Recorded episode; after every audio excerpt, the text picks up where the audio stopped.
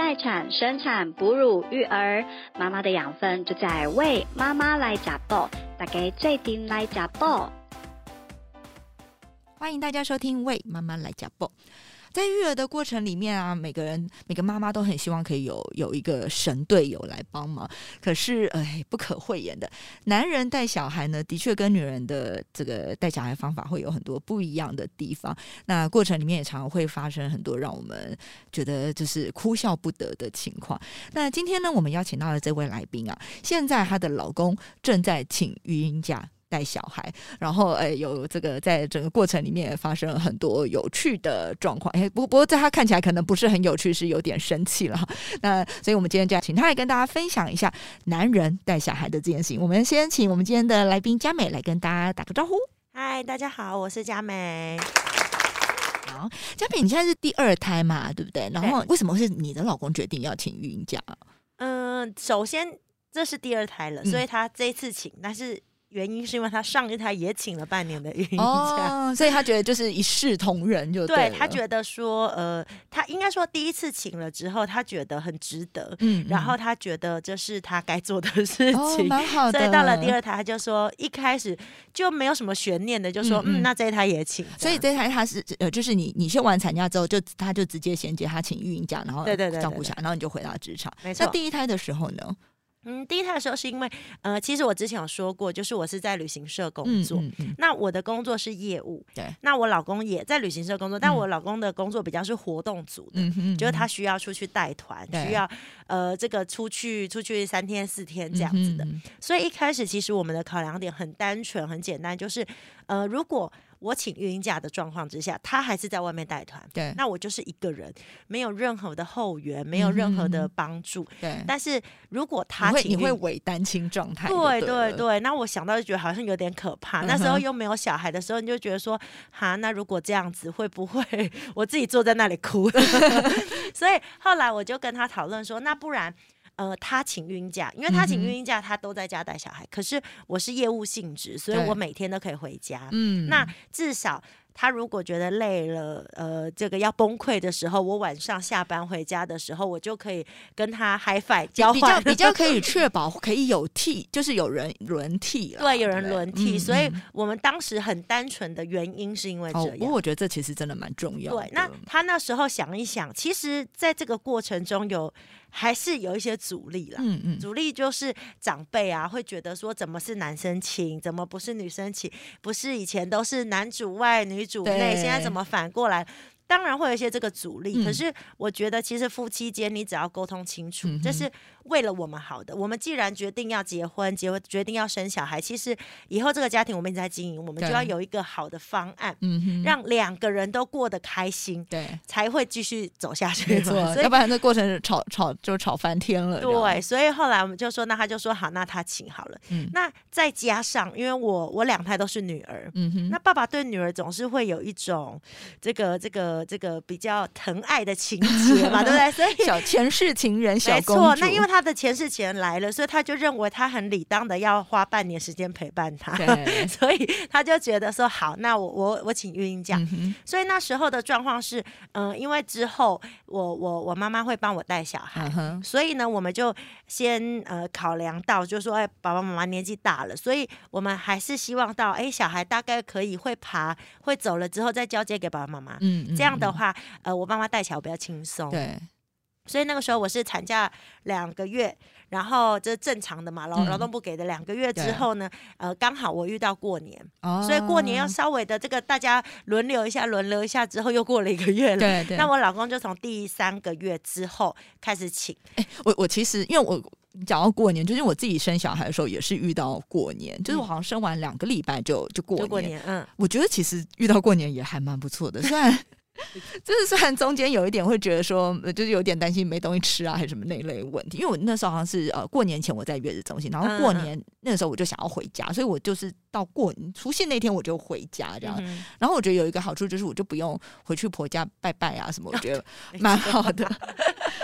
而且 对，没错。我觉得过年期间就是帮手真的会，因为大家都在放假，没错。所以一时之间觉得家里帮手好多，没错，好快乐这样。我那个时候还好的是，因为你你是一生完就遇到过年，刚好你的产假卡在过年中间，你过年不能多放一点，你要你要有多放哦，对，因为他我就是多放，我就是我会挑，我就是两个月之后，我都回我回去工作了一两个礼拜，又过年了，对，所以其实就是呃互相。帮忙一下，就我又多休了过年的假，这样子。那结束之后，我老公就开始呃休呃，就是开始请育婴假。嗯，那一开始可能他对育婴假的这个这个幻想是很美好的，很多的这个梦幻泡泡在 陪着陪着自己的小公主。对他心里就觉得他跟他女儿手拉手转圈圈这样子。殊不知一开始的时候，他就会。呃，一开始的状况是因为小孩子前前两个月，呃，大概都是我在带，那他在出团嘛，所以他对小孩的一些作息并不是摸得很清楚，所以呢，他就会觉得说，嗯，好像很美好，小孩子就小小的嘛，不是都在睡觉吗？那直到他自己带之后，他才发现说，嗯，不是这么一回事。对，天使的时候很天使，但恶魔的时候简直他要疯了。那再加上他又是自己在家里带，他不是，呃，比如说。我我我是当然，我当初建议他说：“哎，你要不要回我就是婆家，就他的爸爸妈妈家带小孩，这样可以互相。”他说：“不用，我这个很 OK 自己可以的，没错。”他就自己的女儿有什么好怕的？没错，他说：“这是一个婴儿，难得倒我吗？”所以后来呢，我跟你说，就是这种心情。然后当你被婴儿打败的时候，那才更不能接受，一败涂地。对，因为我之我之前就被打败过，我真的其实觉得怎么会这样？对，然后他就觉得不过才一个婴儿。对，然后那时候呢，一开始他就开始有一。点，呃，慢慢的自信心丧失，因为他一开始是信心满满的，对啊。可是后来呢，因为小孩子会哭啊，会闹啊，那哭不知道为什么哭，嗯，闹不知道为什么闹，对。然后跟喂，呃，那个时候开始慢慢他要接触喂副食品，嗯嗯，那他就觉得说，我看网络上不是都要自己做副食品，然后呃，要那个这个还要弄多营养的东西，然后要这个配这个，然后什么的，然后他就开始弄了一台果汁机来，然后在那边弄自己每天调配这样子。对，在那里调配，然后去买那个不吃，去买那个，去买那个，就是呃冰，类似像那种。呃，冰砖的那种盒子，呃，对对对，就是弄好一个副食品必备，一小格一小格。对，每天我回家，他就说：“来，你看，我买了这个，我就弄了这个。你看，红色的就是红萝卜的，绿色的就是蔬菜，是是花椰菜、南瓜，没错。然后呢，又怎么样嘛？然后弄好了之后呢，在煮的时候要就是要加热嘛。给我女儿吃的时候，我女儿完全不吃，就呸就呸 掉，她就觉得很崩溃。爸爸精心调配，对。然后呢，他自己又不吃。说我说那不然你吃啊？他说那这谁敢 谁要吃？他说他说我不要，他说这又没味道，真的。然后呢，他就开始 对那小孩又不吃的时候，他就觉得很很很失落。然后再加上呢，小孩又会哭啊闹啊，然后他又。必须二十四小时在小孩身边嘛，所以少了一点点自己的社交，他就会觉得好像很崩溃。像常常都会说妈妈有产后忧郁，嗯，就是妈妈会觉得哦，我的世界只剩小孩了，对，好像这个社会不需要我了，开始有一点失去自我怀疑这样。现那育婴假的爸爸真的也会有一点这种感觉，就会觉得说。嗯，我我都必须二十四小时陪在小孩的身边。我真的有空的时候，我真的有一点自己的时间的时候，就是要等妈妈回来跟我交接。嗯嗯。那那个时候可能是晚上八九点，对，甚至我刚好我那阵子比较忙，我可能有时候加班到晚上九点十点才回家。他就是跟我交接之后，他可以去阳台呼吸一下新鲜空气，他再来就要睡觉了。他感觉好像在坐牢，只有那段放风时期，所以他就会。一开始的时候，真的非常的、非常的崩溃，然后再加上他又觉得说，呃，小孩的作息啦什么，他是很没有概念的，因为那是第一胎，他没有什么感，没有没有什么感度，说以前怎么样什么的，他没有嘛，没有经验可以追寻的时候，他就会想说，那怎么办？那他那个时候就开始很忧郁，嗯然后很忧郁到每天。呃，我必须很实际的说，我们回家之后就会吵架，嗯，因为我就会看到他，哎，什么碗盘放什么都没做，不是，就是回家之后，你看妈妈以妈妈的立场，你看到碗盘杯子都放在洗手台都没有洗，对，一定会很生气。然后呢，他就说我没有空洗。对，你看我每天手上都抱着小孩，我哪有空洗？对。那么说，那他睡觉，小孩不是都一直在睡觉吗？他睡觉的时候你可以洗啊。然后就说，可是睡觉的时候洗那个水声会吵醒他。我就说哪有 那么夸张？但是他就是把所有的小事都放的非常大，那导致呢，他就会有一点点神经质。哦。那那时候我就，哎，不是啊，我跟你说，你这就是女女女生在家带小孩的时候，老公回家就是你这样的嘴脸。对。回家要为你老公说话。哎，好，那那时候我也第一胎嘛，所 以我就大家都没经验就对了。对，我就一回去我就看到说。小孩还没洗澡，然后爸爸还没洗澡，对，然后碗盘没洗，家事都没全部家事都衣服也没洗没折，对，然后老公还看起来就是那个呃自己也弄得乱七八糟，还穿着睡衣，对，那我就说现在是发生什么事，然后为什么都没做？他说。真的没空啊！你来带小孩试试看，你就知道，完全 完全一模一样。对，那那角色互换。那我当下我就跟他说，我有坐过月子的，已经两三个月了，我当然带过小孩。你在讲什么？所以那时候，那他心里就会想，那不一样。你坐月子的时候很多帮手，不是有月子餐。他说那不一样，你带小孩那时候呢，小孩还不会动，嗯，现在已经会会动了，会闹，会爬，会生气，对，不一样。他就是有很多很多的想法跟理由。那后来我觉得，因为这样子吵了可能一个月吧，我觉得也不是办法。那我就跟他说好，那因为其实我的公司，我我跟他同一个公司嘛，那我的公司在附近，我就跟他说好，帮你想个办法，就是呢，每一天我早上出门的时候，我小孩会先喂喂饱之后，我就出门，小孩会再继续小睡一下。那你早上不用起床，你就继续睡，睡到。小孩醒了，可能九点十点，那你再起来，再跟着起来，那你就跟他玩一玩，然后呃，这个胡闹一下，大概把他整装好，你就帮他选一件你喜欢的衣服，帮他整装好，弄好了之后，你就把他推去晒太阳。然后呢，推推推推，你就推去公司。嗯。然后你去公司呢，绕一绕，公司有很多认识的人嘛，你可以聊聊。然后帮你抱抱小孩。对，你就有一些社交。然后呢，你就聊聊天。对。然后刚好那个时候会遇到中午吃饭的时候，你就跟这些人一起吃饭。嗯。那婴儿车在那边嘛，有人想抱的你就去抱吧。对。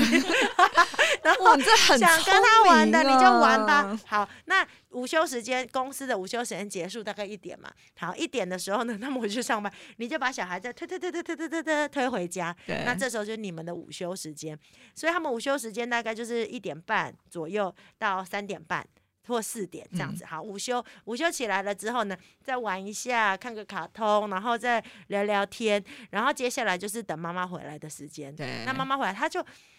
呃，做了这样改变之后，他就变得比较没这么忧郁了。他开始有一点点自己的社交，然后可以至少有一餐。我常常，我第一个月常常吵架，还有一个原因是因为他说他中午没有时间吃，他晚上没有时间吃饭，要等我回家到九点十点，他才有办法吃。其实是真的有可能的哦。对，所以我就我我我能够理解，但是我就说你没办法吃饭，那你可以把小孩。抱出去，比如说便利商店买，你不用自己煮嘛，你可以买一下。他说我可以买啊，但我没有时间吃啊。对，没错。对，那我就说好，那我我能够理解，所以我就说，那我想了这个方法，他也觉得好，那就执行看看。我现在我现在听你讲的这个过程，我就能够理解为什么你上一次有提到一个一个事情，就是说你们学飞经的时候，你老公学的非常好，很积极。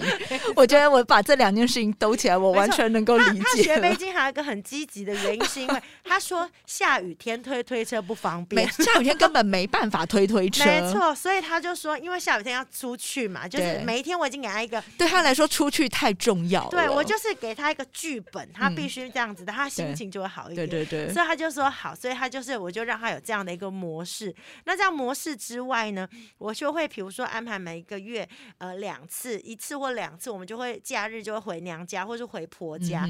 那回娘家回婆家就有帮手，对，帮手。就会帮忙抱一下什么的，我们就可以放风一下，我们就不用一直每一天都盯着这个孩子，对，我们就可以比较脱离一下，哎，这个这个爸爸妈妈们你们就是呃，实际上没有后，虽然没有后援，但是你无形中把你身边的人都 变成你的一个短暂的，没错没错，就连同事都 是，我就说你去啊，充分运用所有人脉，欢迎大家都来抱我的小孩，没错没错，所以那也要你的小孩愿意给别人抱。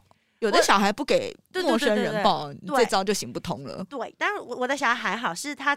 一直在，我现在大的已经三岁了嘛，他就是因为小时候常常去公司，所以他目前社交的状况 哇，这样一讲你个爸爸爸爸的社交的欲望也尤其尤其我大女儿最就是呃九月的时候开学去上悠悠班嘛，我们也都很担心他会不会会不会不适应，交不到朋友，没错，但是他有他有这个应景的，大概哭了两天之后，他就回复了，他就回复他原本的那个模样，他就开始很可以交朋友啦。甚至他回来还会说同学的名字叫什么？对，直到昨天他跟我说哦，他要认识一个男同学，那是他的男朋友，他以后要跟他 结婚哦。对，然后我就没有没有立刻说我去学校看看他，没有没有，我就 我就我就说你要跟他结婚，那你知道结婚是什么吗？我我女儿幼幼班三岁，我说那你知道结婚什么？我知道啊，就是你。跟爸爸，你们就是结婚。那我要跟某某某结婚，我就说，然后我就看爸爸说：“爸爸，他这样可以吗？”他说：“不行，你叫他妈妈来找我。”我们先好好谈一谈聘金怎么扫。所以我觉得对小孩，不要说对爸爸的身心灵状况，而是对小孩，我觉得也还 OK。就是他从小到大在。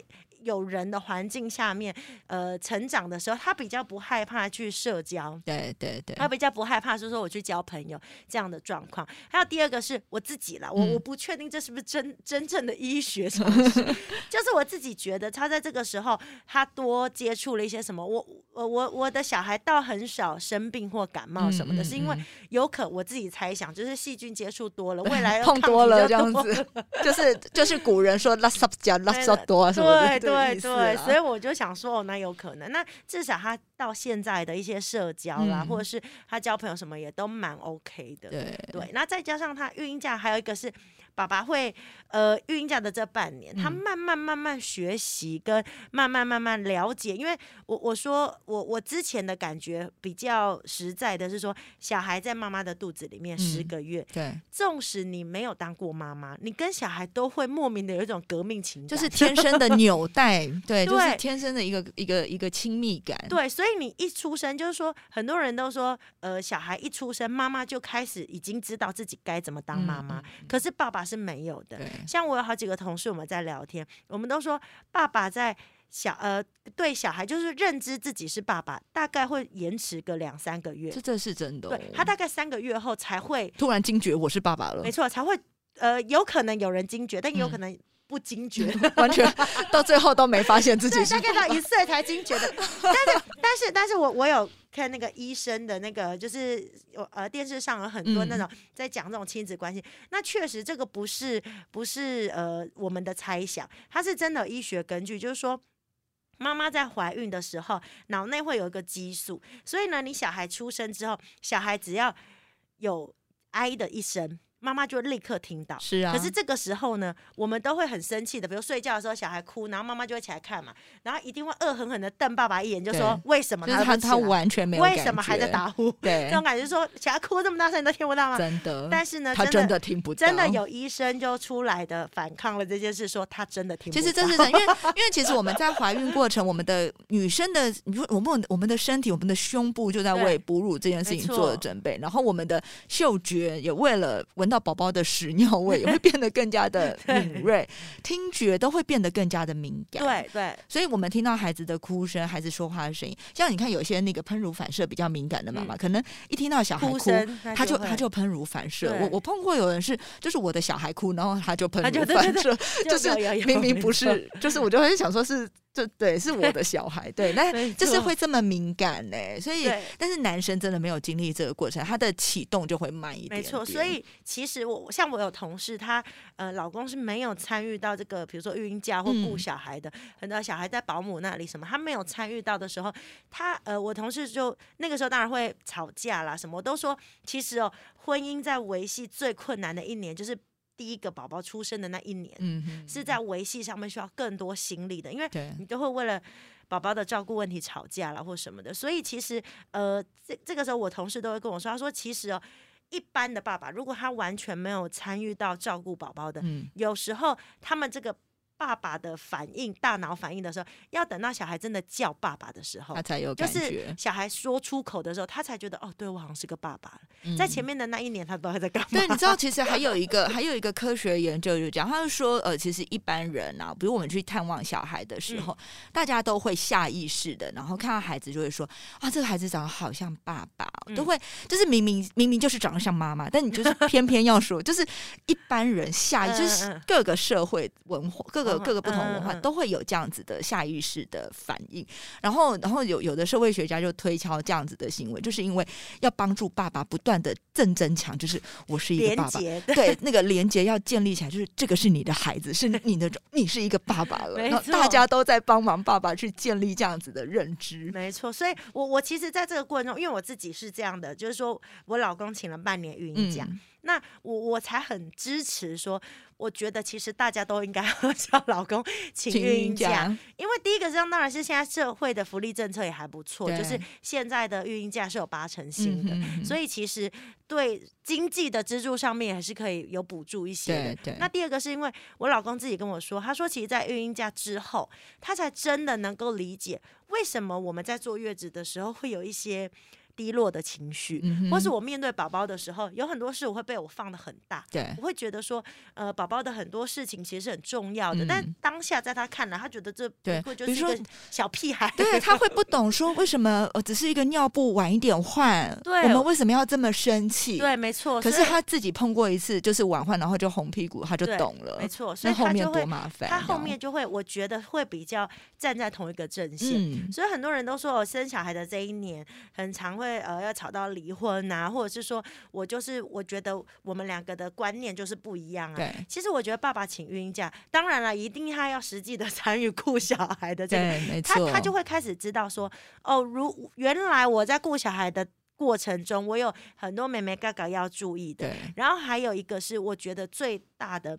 我我还蛮感动的，就是因为刚好我老公顾小孩的时间是诶大概三个月到九个月十个月左右，他开始记录了他吃副食品，然后开始会爬，然后开始会咿咿呀呀的开始讲话，然后甚至扶着扶着旁边的桌角，成长的一步一步他都亲身经历，然后他。他自己觉得很感动，那我当下就觉得，嗯，他已经认知他是个爸爸，对，加速他认知自己是个爸爸这个 过程。那从此之后，在这个之后，比如说我我要我要，比如说呃，要帮小孩洗澡，或者是说小孩有一些东西要准备什么的，爸爸可能还是会慢半拍，可是他就会比较把这个当做自己的。责任之一，就不会觉得说这是你的，不会老是好像觉得爸爸就是局外人，然后一定要妈妈一动他才一做这样。对对对，所以他就比较可以认同，或者是说。纵使之后在孕假结束之后，他有他的工作，没有办法呃完全的参与的时候，他比较知道妈妈在气什么。哦，其实有时候妈妈在生气的不是说爸爸不知道或爸爸没做，妈妈在气的是说爸爸连我在气什么都不知道。哦，这 真的才更火，那骂了半天，然后还发现他完全完全搞错重点。对对对，对我懂我懂，比较是。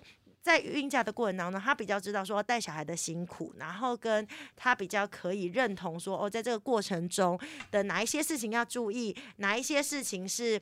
好像可以放宽心的，然后大家比较一致的去面对我们的孩子，面对我们的生活，那就可以比较 愉快的度过这个危机，婚姻危机，比较不会吵到离婚。对，不过我觉得我听你讲这个过程，就是这这这几次跟你聊天，我都觉得其实最棒的，就是你们的家庭最棒的地方，就是其实你们保有很多的弹性去处理事情。就是当呃，比如说你说遇到老公就是这个呃产后忧郁的时候，其实就是我们调整一下方式。是，然后就是呃，合理的运用手边的资源去做一些弹性的改变，其实就能够让整个局势往不一样的方向去走。其实我觉得这是呃，我听你这样几次聊下来，我觉得你在面处理很多事情的时候，都抱着很有弹性的这个态度去处理，所以很多事情就不会走到僵局，不会走到那个 就是就是那个死路一条这样子的感觉。对，所以其实在这个过程中，我像我第二胎嘛，那第二胎的时候。这个我还在怀孕的时候，爸爸就自己说：“那我第一胎要请孕假，我这胎也请。”我说：“你第一胎不是过得很不开心吗？”他说：“也不会啦，这样想一想，其实那就是个过程。那他也学到很多。所以现在目前呃，ing 当中，他也正在请孕假，在孕假，他也正在顾孩子。他这一次他就比较不会有说呃。”跟我说说，呃，他很忧郁啦，或什么的。那他也一样把孩子推去公司吗？啊，没有啦，我们因为我们现在 有有我，因为我们现在两个，所以当初我们的考量就是一定要有我妈妈的帮忙。嗯嗯，对，所以他就是跟我妈妈，他就会大的小的大的小的轮流。哦。所以他要有一些放空时间的时候，我妈可以递补一下。那我爸妈还在工作，所以我爸妈可以帮他顾的时间，他就有放风的时间。对对。那如果呃他自己顾的时候，我爸妈也可以休息一下，所以就是可以互相，因为不然我们现在两个以。爸爸虽然已经进化了，但不至于顶天，所以他的能力还不还在成长过程，一次一打二这样子，就是偶尔一打二可以，但是还是会需要一些爸爸妈妈的支援这样。对，那这样大家是会比较生活愉快。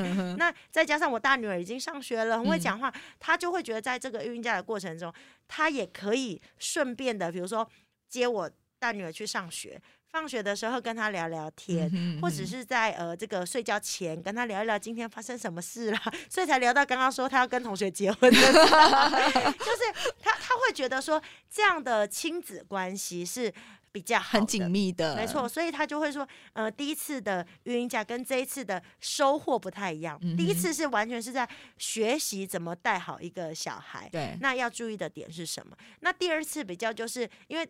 婴儿的照顾已经哎开始有一点概念，觉得还蛮上手了。对对对，所以他就说，那这一次的育婴的经验，让他是说，哎，因为两个小孩，你要怎么分配，然后又不能争宠啦，或者是说不能厚此薄彼。对，然后开始是说，呃，这个大的开始会讲话了，有去上学的生活了，那你要怎么样去面对他未来？可能他接下来都会念书嘛，然后你要怎么跟他分享他的生活，然后该。刚刚我们有在之前在聊的嘛，就是说他在学校发生了什么事，我们到底是以前的爸爸妈妈，你在学校做错事，老师会告状嘛？你回来你就揍他，但是现在想好像不是用这个方式揍他，他会打一一三，我跟你讲，有可能。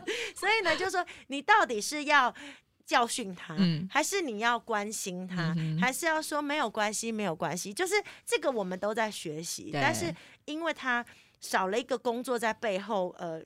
这个劳心的状况下，他可以把更多专注力放在小孩身上的时候，他会比较呃有有有互互动的这种认同。那妈妈，比如说我下班回家之后，他就会跟我分享说今天发生了什么，发生了什么。那因为我我跟我女儿本来就很一之前都是完全都是我在带的，所以其实我们是很有互动的，所以他就是呃讲了之后，我我不会觉得很有隔阂，我们就是一家人在讨论哦，今天他在学校干嘛了？那这件事呢是好的还是不好的？你觉得呢？或怎么样的？然后或者是说，当妹妹做了什么事情，那姐姐你要照顾她，还是姐姐你要对她生气，还是什么的？就是这些都是我们一家人。不论大不论小，都在互相学习的时间，所以我觉得育婴假其实，嗯，某个层面来说，就是让爸爸体验一下了，然后知道说，哦，如果在这一段的六个月里面的休息，六个月跟亲子的接触之后，他未来真的回到职场的时候，他要什么心态、什么动作去。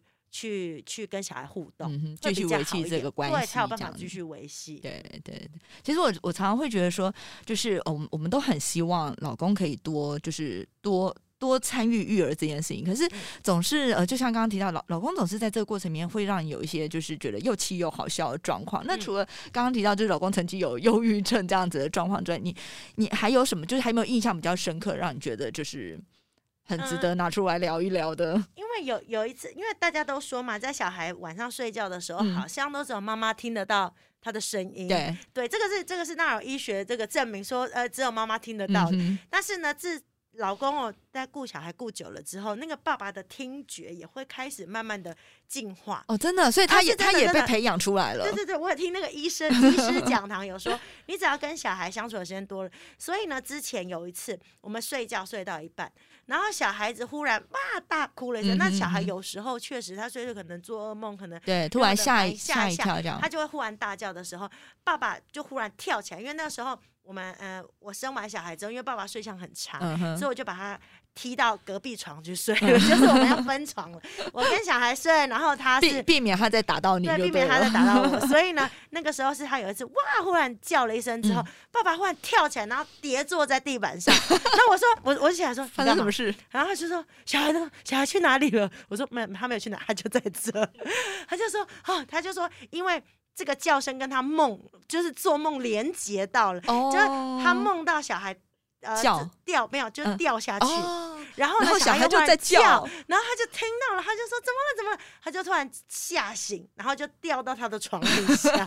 我就说我就说你的反应会不会太大？而且这个梦也太有意思了。对，然后后来就跟我说，他说有可能是我白天带小孩压力太大。所以就开始有这日有所思夜有所梦，然后还父女连心嘞。没错没错，所以我就说，好好，那你冷静一下。然后再来就是，他有时候带小孩的时候，他会呃做很多副食品，然后呢，小孩又不吃，他就会很伤心，然后就说小孩都不吃怎么办？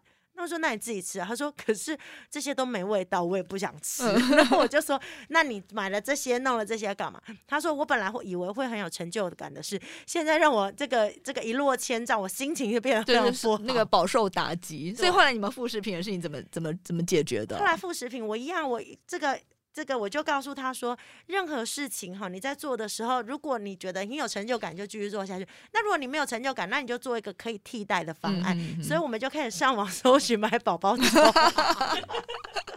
但是他至少买宝宝粥，他是有专门的人在。调制的嘛，所以呢，它就会可能比较比较放心，是不是？呃，不是，可能比较有味道，就是比较好吃。它或许不是很咸或什么的，但它就是会比较有一些食物的甜味啦、原味啦，那就比较有味道，不是单一的口味的时候。但小孩就吃，他就觉得他喂的很，那我就但一定要在鼓励嘛，就说啊，那你喂的很好。所以就跟他说，那你喂的很好。对，没关系，我们我们这边找不到成就感，我们在别的事情上面一样能找到。就是说。呃，你你不一定就是说像就像妈妈喂母奶嘛，因为你如果你遇到障碍的时候，你就找一个工具可替代的，那也 OK。对，所以爸爸就是这样，我就是说好，那我们就这样子去去改变一下，那他也就觉得好，那我们就这么做。那我们比较呃，我们的心脏都比较大颗了，所以其实，在小孩还小的时候，一直到呃。这怎么讲？八呃九个月之前，我们甚至在他还不会走路的时候，我们就带去露营啊，带去玩啊。我们都觉得一些户外的体验，晒晒太阳，维生素 D 都对小孩是很好的。带去露营，我觉得好猛哦！啊，都那。就是还不会走路，我因为我自己是带小孩，我到我老二都三岁，就是走路可以走的蛮好的时候，我才带去露营。因为我我们以前是就呃还没有小孩的时候，我们就常露营，对，所以我们就想要体验看看，当有了小孩之后有什么不一样？有什么不一样？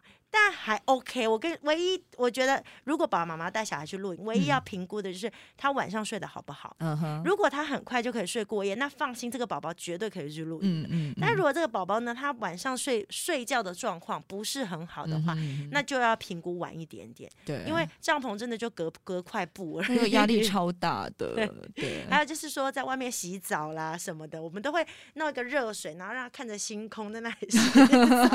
我觉得很好笑，我就说你看。这种体验很好，对对，我们我们都不能露天浴，你都没错没错，我们就觉得这样很开心，他也开心，我们也开心，对对，所以我就觉得这样的体验其实真的是我们要，比如像爸爸真的放下了工作，没有这些东西，我们就可以。心无旁 �right 的，我们就去有家庭，就可以去做这些事情。所以其实我觉得孕假是很好运用的地方。嗯嗯，对，就是建议大家都可以 说服自己的老公请孕。对对对，我觉得我觉得就算真的因为各种因素没办法请孕假，也真的要制造很多的机会，要让老公一定要有，就是有有更多的参与育儿这件事情的的机会，这样子哈。对，然后也要呃，因为我觉得这些事情，就是当他跟孩子接触，然后有有成就。感觉得很开心，那自然他就会变成一个正面的循环，然后他们的关系就会越来越好。不然我觉得真的会很容易就变，爸爸变得很像一个局外人。对，因为你看，像你刚刚提到说，在孩子成长的过程，他会他会学会爬，他学会走，他第呃第一第一声会说话，可能大部分的家庭都是妈妈。听到这些事情，或者是现在甚至我我猜可能会蛮多，比如说是保姆或是学校老师，对对对对。那你你没有参与到这些，就会就会少了一点那个你一看着孩子一点一滴长大的那个那个震撼、那个那个触动的感觉，所以我觉得，呃，不管是爸爸或是妈妈，能够能够亲身去体会到这这件事情，其实都是都是我觉得都是很感动的。我我也都会觉得说，我自己呃带小孩这么多年，我也都觉得这个才是就是最让我感动的地方。那一一一路到他们现在可能已经上了小学，其实上了小学之后，他们心事更多，然后他们都愿意跟你分享他碰到的状况、碰到的事情。我就会觉得说哇，我也一步一步在看着他们成长，看着他们呃慢慢的越来越独立，我都觉得这是一件好感人的事情，就是见证生命这样。没错，真的。好，那个佳美今天又给我们带来非常非常有趣的经验，然后今天连老公都出门，但是这样说起来，我真的是其实还蛮想见见你老公，下次应该来听你老公聊一聊，就是从他的角度来看，呃，就是爸爸的育儿生活以及。妈妈那个时候的嘴脸？对妈妈的嘴脸，对对对，就是换换一个角度，换他来控诉一下，我觉得应该会蛮有趣的。好，谢谢佳美今天参加我们的节目，也谢谢大家的收听。我们今天的节目就到这边，谢谢，拜拜，谢谢，拜拜。